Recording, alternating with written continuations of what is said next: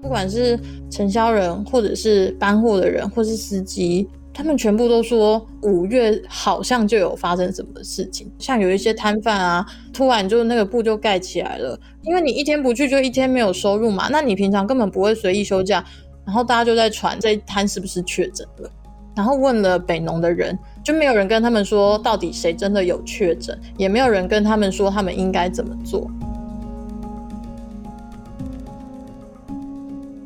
Hello，你好，欢迎收听由独立媒体报道者所直播的 Podcast 节目《The Real Story》。在这边，我们透过记者跟当事人的声音，告诉你世界上正在发生的重要的事情。呃，台湾的疫情进入三级期间已经满一个月了，但是很不幸的事情是，呃，疫情仍然持续的在发生。虽然有一点点效果，但还是在各个不同的场域呢，产生出了一些我们需要更去注意的情况。今天我们想要特别来注意的是，其实疫情发生以来，大家都一直关注。的一个场域叫做菜市场，菜市场一直是人流交汇的地方，而且很难保持呃所谓的社交距离，然后人流的管制也相对来说是比较困难的。而如果是全台湾最大规模的国菜交易市场呢，那会发生什么样子的事情？其实就在台北市区里里面，就这样坐落了一个我们统称为北农的几座交易市场的集合区域，在这个区域呢，上一个礼拜变成了新闻的焦点啊。啊，六月二十一号早上九点呢，台北市的副市长黄珊珊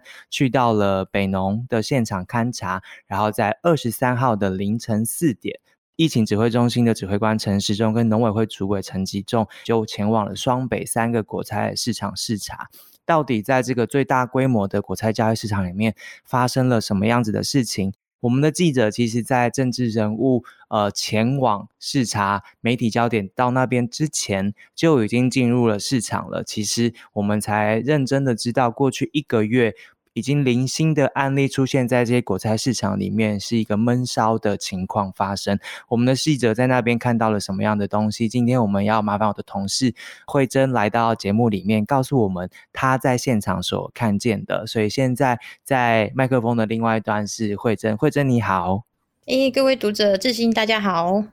慧珍之前来这边谈过凤梨，然后也陆续的处理很多关于疫情的文章。那在最近的这一篇呢，标题叫做。被冷藏的疫情热区，揭开北农群聚风暴大到追不了的隐形传播链，可不可以告诉我们，慧珍，你是什么样的情况之下开始展开这一系列的采访的？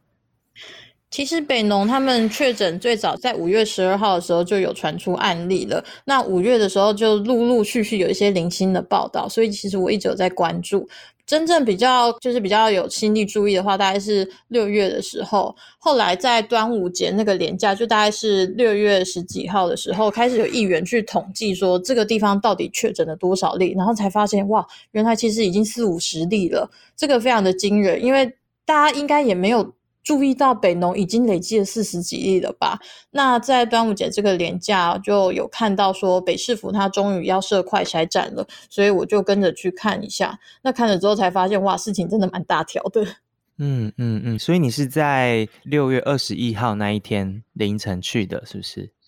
我在六月二十一号那一天的早上，呃，因为北市府去巡视，说哪个地方适合设快筛站，我也跟着去看，所以是六月二十一号的早上去过一趟，然后六月二十二号的凌晨再去一趟，因为其实他们的运作时间是大概凌晨的时候，大概三点半开始排满，所以要去看他们怎么运作，是要在半夜的时候过去的。呃，慧珍一直跑农业线很久了，所以是行家。可不可以帮我们介绍一下我们这些外行的人，什么是北农？然后这个果菜交易市场的规模啊有多大？然后在这边发生的疫情会有什么样子的影响？可不可以让我们了解一下这个市场的地位？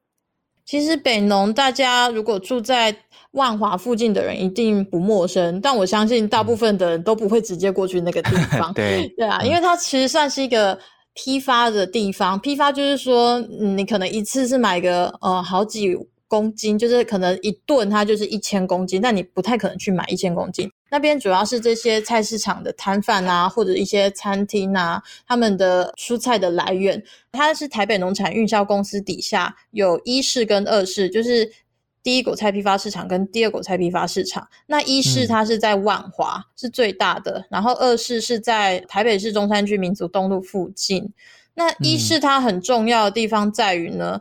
它其实是全台北最大的这个果菜批发市场，所以它每天批发的菜量啊，之前疫情前一天平均是一千六百公吨，那现在疫情因为就是整个餐厅消费量减少之后，它的拍卖的交易量大概是下滑到可能一千两百吨，但其实还是很多。然后它其实是会制定菜价的一个标准，虽然说它。拍卖的量不是全台湾的菜量，可是因为它实在是太大了，所以全台湾的蔬菜的定价就会很注意北农的价格。也就是说，你今天北农价格下跌，其他地方的果菜也会下跌。所以它为什么重要是在于这个部分。嗯嗯，这个第一的一市，我们简称一市这座市场，每天平均进出的人次其实是两三万人，如果是假日还比较多一点。然后二市也有一万多人次，所以它这个市场大家可以想象那个。人流的规模，当然在疫情之后都有稍微下滑，不过这个人流的规模还是蛮大的。我们想象它应该不是我们一般大家很多人会去的那一种，在社区里面的那一种菜市场，而是批发为主的菜市场。那像这样子的市场里面，它的一整天是怎么度过的？然后里面有哪一些人？我们可能得先理解这一些，才知道疫情在里面要怎么控制。对，其实北农它的运作方式，我呃我去过北农果菜市场，大概有个应该有十次吧。就是我从很久以前就去过了，因为它是一个很吸引的地方。它其实主要的任务就是拍卖。拍卖这件事情，大家应该知道，说呃喊价，就是你可能哎谁喊的多少价格，你就买到这个东西。他们的确也是围绕着这样子的方式在运作。可是很有趣的是，因为他要拍卖的东西是蔬果，那蔬果它会从中南部的产地过来，所以呢，他们制定的一个时间就是说，大概在下午三点半的时候，你就会让菜车进场。所以你如果大概中午左右，你去北农那附近啊，你就会看到非常多辆菜车在排队等着进场。这是下午三点半哦，那他们卸货会陆陆续续的过来，所以大家可能卸到晚上在半夜十二点一点左右。他们其实卸货时间很久，因为全台湾的很多地方都要过来。那等到大概一两点左右呢，会有一批人，就是要买菜的人，买菜的人我们会叫他承销人。就是你可以去喊价的人，这个是要跟北农登记的。那就是大概一两点左右，他们会陆陆续续进来看一下，哎，今天到货的蔬果有多少？那品质怎么样？然后北农里面的员工就是有叫理货人的，他会来看一下，说你的蔬果的量是多少。然后拍卖员也会来看他等一下要拍卖的东西是什么。他们已经很有经验，所以他们会去看这一批的品质怎么样。他会有一个制定的一个起标价。就一个一个输入他的名单里面，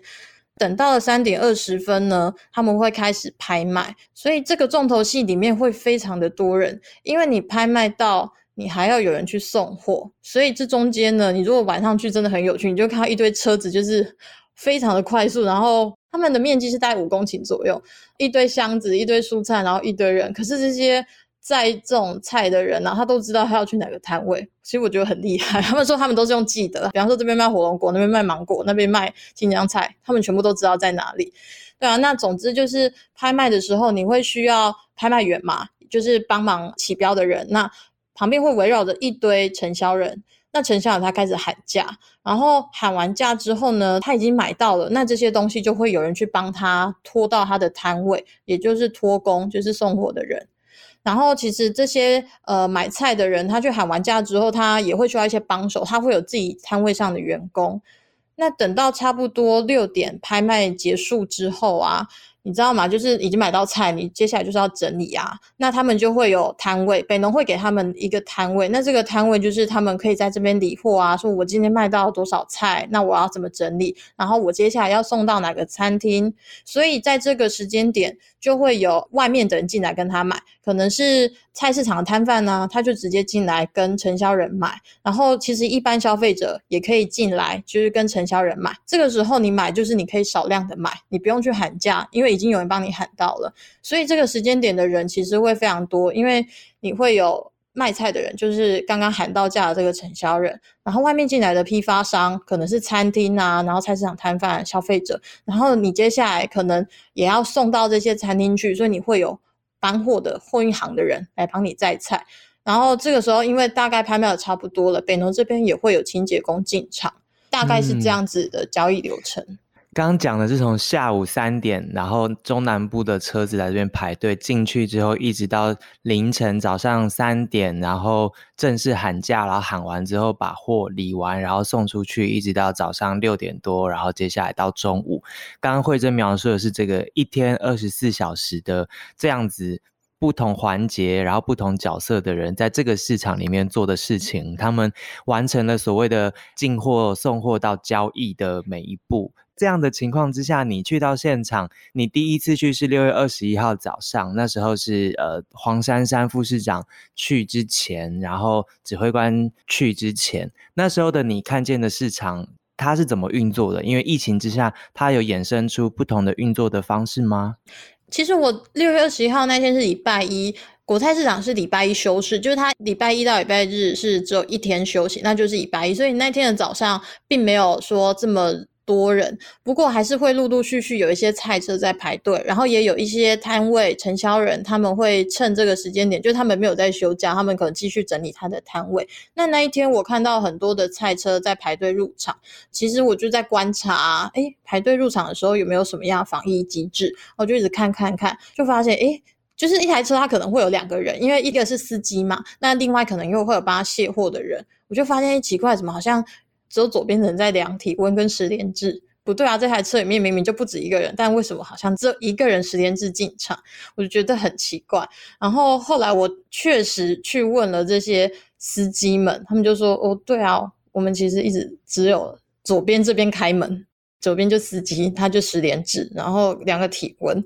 我我其实非常的讶异，就会想说：“哎。”我们现在连进便利超商，每个人都还要十连制啊？为什么他们不用啊？对对啊，所以我那从那边开始，我就发现北农的人口的这种管制其实非常的宽松，而且这只是第一个门面而已，就可以这么的宽松，你就会发现，嗯，其实里面的人流是就是没有什么在管理的。嗯嗯嗯，因为我们这篇报道出去的时候是六月二十四号嘛，截至那时候的数字其实是北农旗下的一二市有六十五名相关工作者确诊，然后在五分钟车程之外的环南综合市场呢也有二十五例的确诊，所以加起来应该就是八九十位的确诊的个案在双北的这个市场里面，我们已经知道的，所以刚刚描述的第一关就是连十连制可能。都没有做好，然后呃人员进入了管理，这些其实只有记司机而已，车上其他人没有记。那然后呢？因为接下来其实还有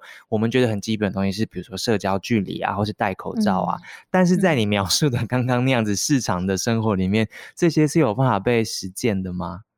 非常的困难哎，就是大家应该可以看到最近有很多去菜市场的这种照片吧？你看，你光是在菜市场就这么挤，那里面的每个人都是。工作者，然后就是上万人人次这样进出，其实是没办法保持社交距离的。然后我觉得比较大的问题是，呃，北农跟他的上级主管机关，就是台北市政府，然后还有农委会，其实都没有去掌握里面的人是谁。就是他们会说，哦，我们知道里面有拍卖员，有承销人，那有托工，就是送货员。可是还有更多人是他们没有掌握的，像是。市场附近会有一些流动摊贩，他们俗称小蜜蜂，就是当过兵的应该都知道，就是他会有一些饮料啊，然后这些便当啊，他会到处去呃协助大家嘛。因为其实市场的劳动者很需要这样的服务，尤其是货车司机，他们可能根本就没有时间下车，所以像这些人，我们是没有看到他们在名单上的。那还有就是包括。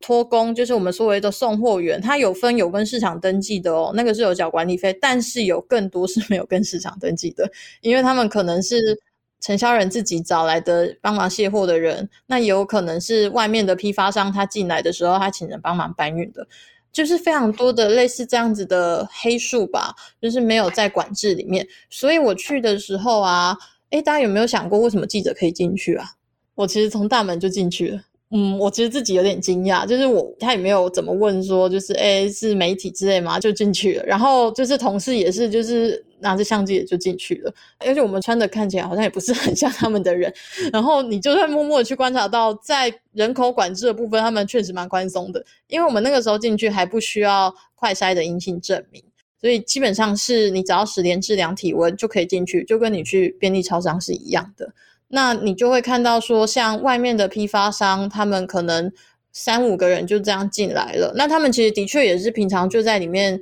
需要工作的人，像是外面的这些搬运的人也不会被管制，他们就是这样来来出出入入，只要量体温就好。然后就是这旁边的鱼市场啊，然后家禽市场，全部都离北农只有十分钟以内的路哦。可是像现在家禽的那个华南市场，他们爆发了疫情，他现在还是不需要阴性快才证明。然后重点是这些送货工，他会同时去果菜市场，又同时去家禽批发市场，所以他的人是一直在里面互相流动的。因为他会选万华这个区，其实它就是一个有点像聚集经济的，大家在这边可以买到你所有要的东西，那你这些人当然就在里面流动。所以只管北农，不管其他的这些批发市场，其实就是有点见树不见林。那当然还有刚刚讲的社交距离这个问题，就是社交距离在这个场域里面。的确非常非常难去保持，所以我觉得他必须得要去思考，像你除了口罩以外，你有没有更多的防护？可是我现场看到是没有的，大概八九成以上都只戴着一一个口罩，很少人戴护目镜，那更不用说面罩，真的可能十个人里面没有一个人戴面罩。社交距离已经难以保持了，这我们大家都知道。可是，在于其他的防护，你有没有再去加强？我们在那个时候是看不到的。那其实我也一直在观察最近的政策，有没有说，呃，像可能基隆的鱼市场，他们就有强制要戴面罩，然后护目镜，他们就真的去发放了这些东西。可是目前在北农也还是没有，所以大家还是持续的就带着一张。很单薄的口罩，然后他们又是劳动者，又常常跑来跑去，其实那个戴个半个小时以内，那个口罩就已经湿掉了。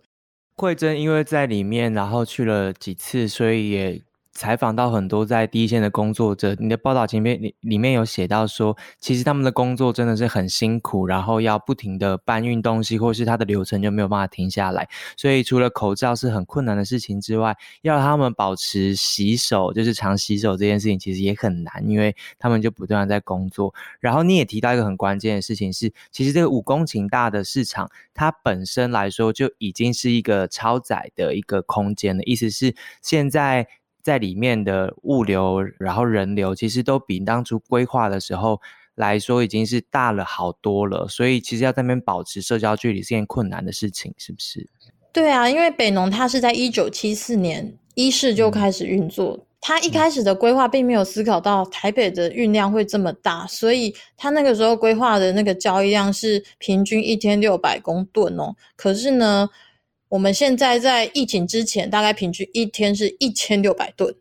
你想想看，多了一千吨，很夸张。然后北农在疫情之后，但有一些下滑，可是它还是有在一千吨左右哦，所以你还是超过了本来的设计量四百吨。所以你可以思考，就是它本来就已经是太拥挤了，然后二十年前就有人说要改建了。然后其实去年也开始改建，但是你就可以知道它的本来的设计就没有办法容纳这么多人、这么多的蔬菜，所以现在这波疫情说要降载，降载是一定要的。可是问题是你要降到多少？因为你现在再怎么降，你还是超过本来的设计。那你有没有设定说我们真的要降到多少？比方说五百吨，那这当然会是一个很困难的事情。可是我觉得这个都是你要去规划的，就是你现在疫情还是继续在散播。那你的准备是什么？比方说，你的是不是可以人流的部分去管理一下？你可能限制一个摊位，它或许你可以进来的工作者有多少？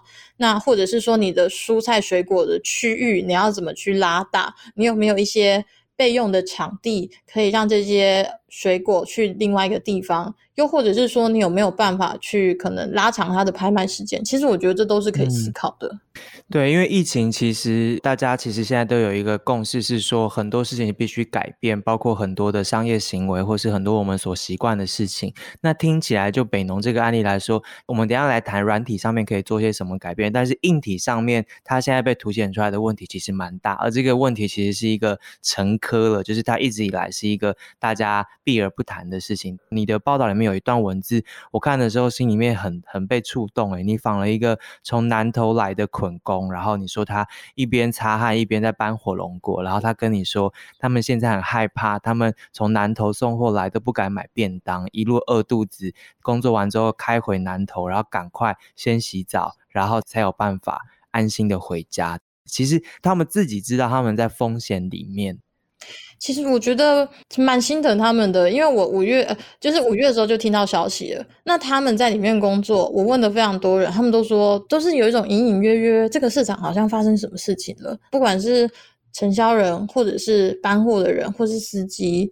他们全部都说都是五月好像就有发生什么事情。他们就有人说，像有一些摊贩啊。就是突然就那个布就盖起来了，然后就觉得很奇怪，因为你一天不去就一天没有收入嘛，那你平常根本不会随意休假，然后大家就在传这一摊是不是确诊了，其实是活在一个非常不确定，然后有点恐惧的状态，因为他们就是会觉得说他是发生什么事情，然后问了北农的人，就没有人跟他们说到底谁真的有确诊，也没有人跟他们说他们应该怎么做。然后这些人，他就是像刚刚讲的，一路上都不敢买便当，甚至离开的市场也不敢买便当，就至少先回到家把自己清洁干净之后，才有办法好好的吃一顿饭。那大家可以想象，他们其实本来就是劳力工作者，他们常常就是东奔西跑，然后肚子很饿，可是他们就为了保护自己，就只能这样饿肚子。然后还有一些摊贩，他是说，让他们现在。光是在市场里面要吃东西都很困难，所以他们就是只能偷偷的赶快就是躲进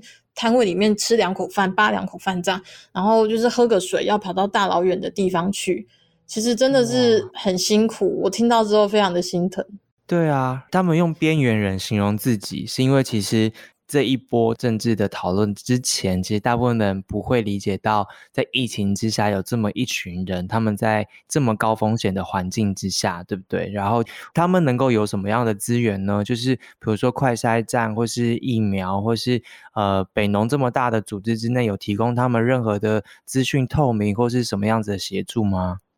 刚刚其实有提到说，很多摊贩五月中就知道，但是很多人去问了北农的人，发现哎。北农也没有说哪边确诊，也没有说到底要怎么办，所以资讯透明这件事情，就是基本上是嗯，就是不存在的啦，就是这样。那还有一个部分就是说这些快筛的措施啊，我们可以听到说，哎，北市府一直说我们给很多个摊贩快筛，然后我们也会帮他们打疫苗，可是啊，他们造册的人第一波提出的名单是四千七百九十人。但是这四千七百九十人跟你看每天的流量进出一两万人的差距是很大的，所以我们就去问了，说这些名单里面到底是谁？那他们就说这些人是北农的员工，就是他们公司有劳健保员工，那还有包括有登记的拍卖呃承销人，刚刚有讲嘛寒假的人，那还有一些是有登记的送货员，就是托工，然后还有这些清洁工，然后部分的卸货人员，可是。其实，在这市场里面的还有我刚刚讲的这些批发商，他可能进来了，然后他又出去了，根本就没有办法造册。然后还有就是说，承销人他是用申请的方式，他就是一个名字登记，所以这份疫苗名单上也只有一个人的名字，就等于说他这个承销人他旁边帮忙的，他常常都是可能夫妻一起经营，就只有老公可以打，或是老婆可以打。然后还有像一些产地来的货运司机啊。他们一开始会说是自己是边缘，是因为没有人想到还有这群人存在。他不属于北农的员工，然后他也不在拍卖市场里面喊价，然后送货。他就是一个从产地上来的运输者，所以他有一点尴尬，是他到底要让谁？就是他是谁要去管的？是北农这边呢，还是北市府的快筛？他们可以去吗？那还是说我要回到自己的产地？所以这中间给予的资源。是非常不够的，然后包括像快筛这个站的设立，它一开始第一天才发三百个人，这是完全不够，然后也不是每个人都可以去，所以我觉得在快筛跟打疫苗的资源上面，其实整个北市府跟就是中央应该要再看到更多这些一直没有被看到的人。嗯嗯嗯，你的文章其实也有提到说，之前有人提议要修饰、要消毒啊，这些其实也都被否决，因为其实修饰对于北农来说是一个很敏感的一件事情，对不对？其实北农它一天的呃没有扣掉那个他们的成本，可能一天的拍卖就是一两千万的这个。这个利润，但是这个利润但你是有一些是农会啊，有一些是产地的农民的，所以你如果一天没有拍卖，对于产地的价格会有很大的影响。所以修饰这件事情啊，从之前有那个蔬菜工会有提议说，那我们可不可以每个礼拜多休一天，然后来好好的清洁消毒，或者是说你就干脆连休个可能几天、三天之类的，你去整个好好消毒，然后好好的筛检这些人。但是就是一直被否决，就连我打电话去问，不管是农委会或是北农，然后还有北市府自己记者会，他们都听到说这两个字就非常强烈的否决，他们就说。不可能啊！修饰这样子产地能怎么办？我们还没有走到这一步啦。就是大家先不用讲的这么严重，对啊，就是修饰这两个字很敏感，因为可能之前在二零一八年的时候有曾经有过修太多天，然后可能产地又刚好菜长得很快，然后就是整个大塞车，然后拍卖价格就是几乎是血本无归，然后北市府啊跟农委会就被 K 的满头包，所以他们其实不敢轻易的修饰，就是所以到现在都还没有这样子的策略。嗯嗯，因为透过慧珍去到现场，跟他常年的这样的经验听下来，我们可以听见，在北农之内要管理疫情的发生，其实有很多长期累积的跟呃文化上面的，然后还有呃商业进行上面的一些挑战，让疫情的理解跟控制会遇见。困难，但过去这一年多，全世界在碰到疫情的时候，菜市场或市场交易的管理，其实都是蛮需要处理的一块。所以台湾也不是第一个遇到这种情况的了。报道里面其实有提到说，联合国其实有发布了一个这样子的建议，是在面对疫情的时候，市场可以做哪一些的调整？其中有哪一些是现阶段的我们可以参考的吗？其实啊，台湾算是很幸福的，因为我们到呃今年才有爆发这样大规模的疫情，也就是说，我们有非常多的时间是可以去看一下别的国家怎么做的。那去年在日本啊、美国，他们就有很多批发市场都面临了类似这样子的情况，因为批发市场它确实是一个人流非常复杂的地方，所以联合国的粮农组织它早在去年的六月就已经有一份指引。那里面我觉得有几点蛮适合台湾参考的，一个就是说他们强调你要开始好好的去管制你的人流，这个人流就是我刚刚讲的，你除了在市场固定的这些拍卖员或是承销人之外，其实你有很多进出的人，像包括刚刚讲的这些餐厅的批发商、这些菜摊批发商，他们其实也常常进来，但是这些人通常都不会被管理，所以他们有提到说，或许你可以发放个许可证。可能就是你要确定说，到底哪一些人是真的会进出？那这些人，呃，或许你一个摊位，你给他多少个许可证？就是如果一个摊位他要你给他二十张，或许就你可以去考量是不是合理。但是至少要先去确认说有多少人在里面工作。那这些人他可能健康的状态怎么样？你要去管理这些进来的人。然后如果你之后真的要说降载，你可能。管制人数，你也才有一个依据啊，不然现在其实我们只要阴性的快筛证明就可以进场。也就是说，你一般的消费者，你有阴性的快筛证明，你还是可以进场。他并没有去管理他整个总人数，也没有去管理他的身份别。所以我觉得这个在疫情之下是一个很基本的事情啦，因为大家都可以知道，你现在一个公司，你也不会随便让人家进出吧？但是为什么北农这么大的一个地方，那么多人进进出出，却没有好好去看他是谁？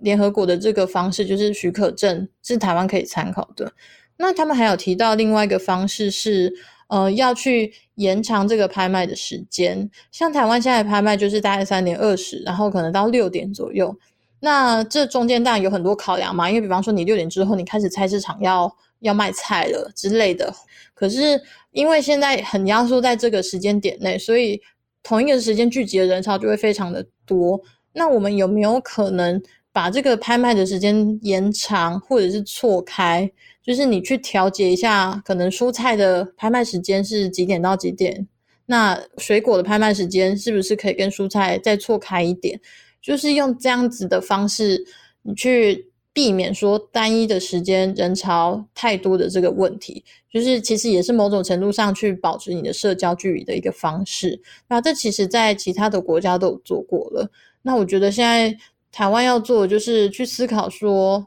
哪一个策略是比较适合的，然后要跟那个产地好好沟通。我觉得这点很重要，因为我问了那个呃产地的农会啊，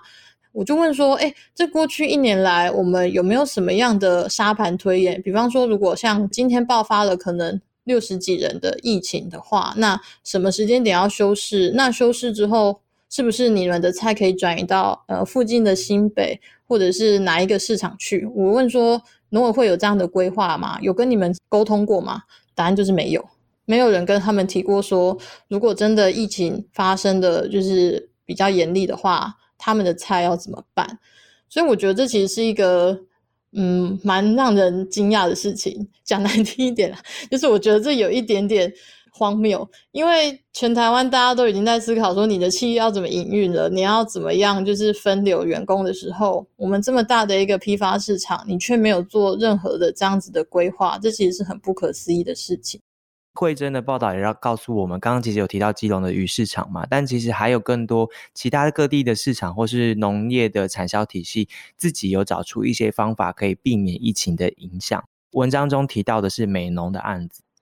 因为在呃现在的拍卖制度里面呢。我们有很多人会同时进场去喊价，那这本身就会是一个很大的群聚，这是一个大家习惯的交易方式。那其实很多国家的批发市场，它不完全是这样运作的，它可能是人家已经先预定好你要的蔬果是什么，然后你再到就是市场里面，然后他再在市场里面去检查它的品质之后把货拖走，这个我们叫做预约交易，就是你不是当场。拍卖这个东西，你是已经确定好你要的规格，比方说你一箱木瓜你要八颗装，就是它的木瓜的重量要是一公斤的，或者是八百克的，你就先想好。那想好之后，你去北农那边，呃，跟他们下单。那北农再去媒合说，哎，哪一个人、哪一个产地、哪一个农会或是农民可以帮忙提供这样子的货？那你媒合好之后，你这些货再上来，然后这个人就直接检查之后，你就。付钱，然后钱付给北农，然后北农再把钱付给这个交货的人，这样，它其实就是预约交易，它可以很有效的减少人的流动。那美农农会是一个很特别的农会，他们在高雄，他们在四月的时候就已经在思考说，哎，如果真的拍卖市场有受到疫情影响要降载或者甚至是休市的话，该怎么办？所以他们在四月的时候就有先试行了一次预约交易，他们想要知道说。到底这个预约交易我要怎么提供我的人流、物流、金流？所以就试行了一次。我觉得这其实是一个很重要的尝试，因为你如果没有试的话，你像现在如果真的要去讨论说修饰的政策，你就会拿不出配套措施啊。那美农农会是一个对农民就是很好，然后也蛮上进的农会，所以我觉得他们在思考的角度上也比较全面。那我觉得这个部分虽然有点困难，像是预约交易会牵涉到一个产地的这种包括集货，就是你如果人家一次给你下定一百箱，你有没有办法供得住货？那还有包括品质的问题，这些都是很困难的。可是如果现在没有去好好的讨论的话，那你就是一直没办法去做啊。所以我觉得趁这个时间点，也是可以好好去检视一下，我们现在还有哪一些运作产销的方式是可以比较。避免疫情受到影响的。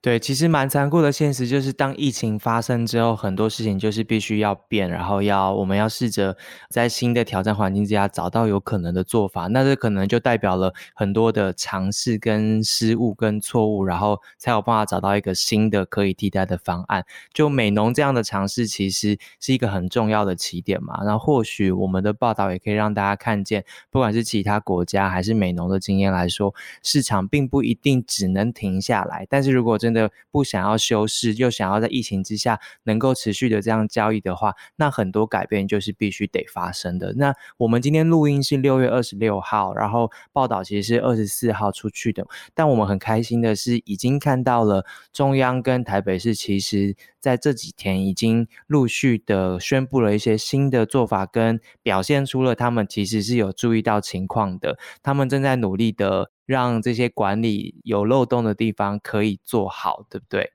像是嗯，刚刚讲到的人流的管制，现在北市府也有提出许可证的这样子的措施，但是具体的做法还没有非常的清楚。但是这是至少他们有稍微注意到了人流的管制是重要的。那还有一个很大的问题，是因为这些就是万华的工作者们。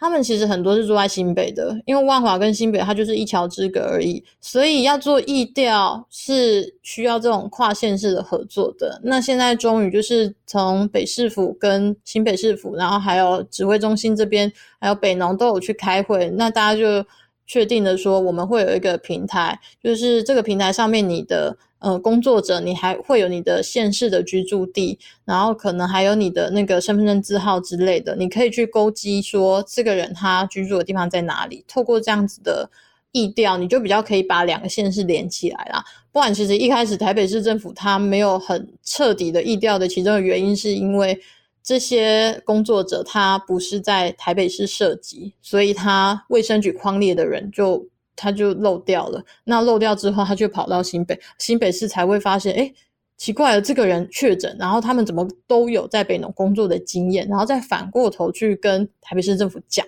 那其实这已经很，已经病毒就是到了新北了，它已经散布出去了，你再回头其实是已经有点晚了，所以现在的做法就是希望从可能一开始县市就去联防，让大家一起针对这个个案去疫调，这是一个蛮正确的方式。嗯，很谢谢慧珍的这篇报道，因为这个。呃，刚刚听到的改变其实只是起点嘛。那那个新的政策有没有办法好好的落实？然后刚刚听见的关于北农很多需要调整的地方，有没有在接下来这段时间真的认真的去改变？其实这个影响性是全台湾性的，因为你可以听到来自南投的车、来自中南部的车把菜载去那边，然后里面有很多目前还看不到的人流在里面每天工作着。那他们其实也很害怕，然后他们自己的家人也都很害怕，所以。这个问题其实是长期来说必须被知道，而且必须被解决的，因为很难说它未来会不会再爆出呃更多不同的疫情，然后或许。可能有新的确诊啊，等等等，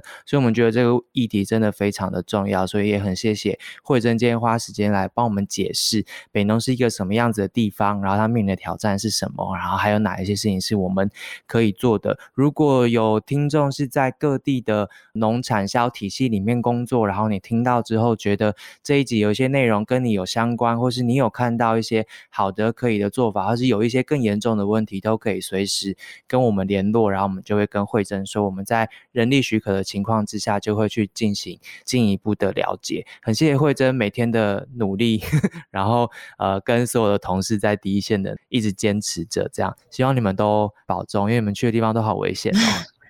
对，其实我自己都很差，就想说，哇，这个地方其实是一个病毒的，就是交织传染的地方呢。